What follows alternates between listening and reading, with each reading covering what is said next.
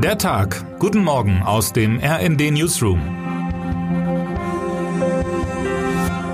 Es ist Freitag, der 2. Juni.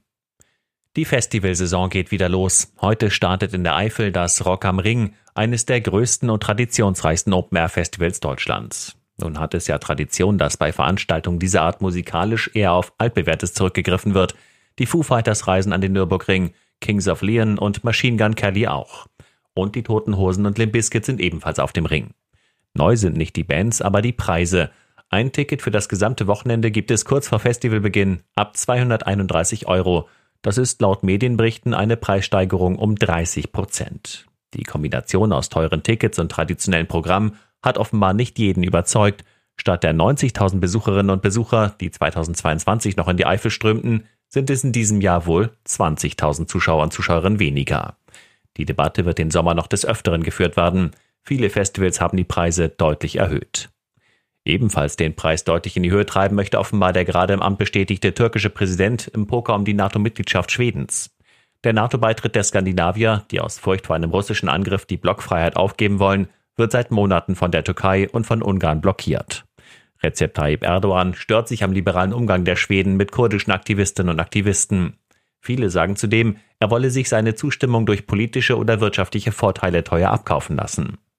Bei der Parlamentswahl am 14. Mai konnte sich der Block um Recep Tayyip Erdogan eine Mehrheit sichern. Heute Mittag sollen die neuen Abgeordneten in Ankara vereidigt werden. Der Präsident kann dann mit einer Mehrheit im Parlament weitgehend durchregieren.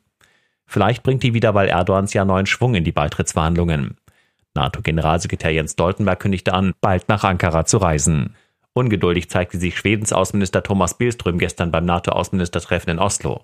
Es ist Zeit für die Türkei und Ungarn, mit der Ratifizierung der schwedischen NATO-Mitgliedschaft zu beginnen, sagte er. Deutschlands Außenministerin Annalena Baerbock unterstützte die Forderung und bremste gleichzeitig einen weiteren ungeduldigen Anwärter auf die NATO-Mitgliedschaft. Die Ukraine im Krieg mit Russland, die ebenfalls lieber heute als morgen in die NATO möchte, werde zwar mit offenen Armen empfangen, sagte sie sinngemäß und fügte wörtlich hinzu, zugleich ist auch klar, dass wir mitten in einem Krieg nicht über eine neuere Mitgliedschaft sprechen können. Die tatsächliche Teuerung im Euroraum ist derweil überraschend zurückgegangen.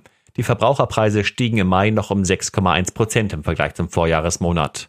Das teilte das Europäische Statistikamt Eurostat am Donnerstag auf Basis einer ersten Schätzung mit. Schon wird an den Märkten diskutiert, ob die Inflation nun vielleicht ihren Höhepunkt schon hinter sich habe und damit auch die Politik der immer weiter steigenden Zinsen der Europäischen Zentralbank nicht länger nötig wäre. Denn auch das macht das Leben für Verbraucherinnen und Verbraucher gerade sehr teuer. Termine des Tages. Verteidigungsminister Boris Pistorius bricht zu einer einwöchigen Reise durch mehrere Staaten Asiens auf. Erste Station ist Singapur, wo der SPD-Minister an der Sicherheitskonferenz Shangri-La-Dialog teilnimmt. Bei dem internationalen Treffen geht es sowohl um wachsenden Einfluss und Machtansprüche Chinas als auch um Folgen des russischen Angriffskrieges gegen die Ukraine. Rund sechs Monate nach dem gewaltsamen Tod einer 14-Jährigen im baden-württembergischen Illerkirchberg beginnt heute der Prozess gegen den mutmaßlichen Täter vor dem Ulmer Landgericht. Angeklagt ist ein 27-Jähriger wegen Mordes und versuchten Mordes mit gefährlicher Körperverletzung. Wer heute wichtig wird. Bundestrainer Hansi Flick gibt heute seinen Kader für die kommenden drei Juni-Länderspiele bekannt. Die Fußballnationalmannschaft bestreitet vor der Sommerpause zunächst ihr 1000. Länderspiel am 12. Juni in Bremen gegen die Ukraine Anschließend folgen noch am 16. Juni ein Test in Warschau gegen Polen und die Partie am 20. Juni in Gelsenkirchen gegen Kolumbien. Der Dreierpack ist ein weiterer Testlauf für die Heim-EM im kommenden Jahr.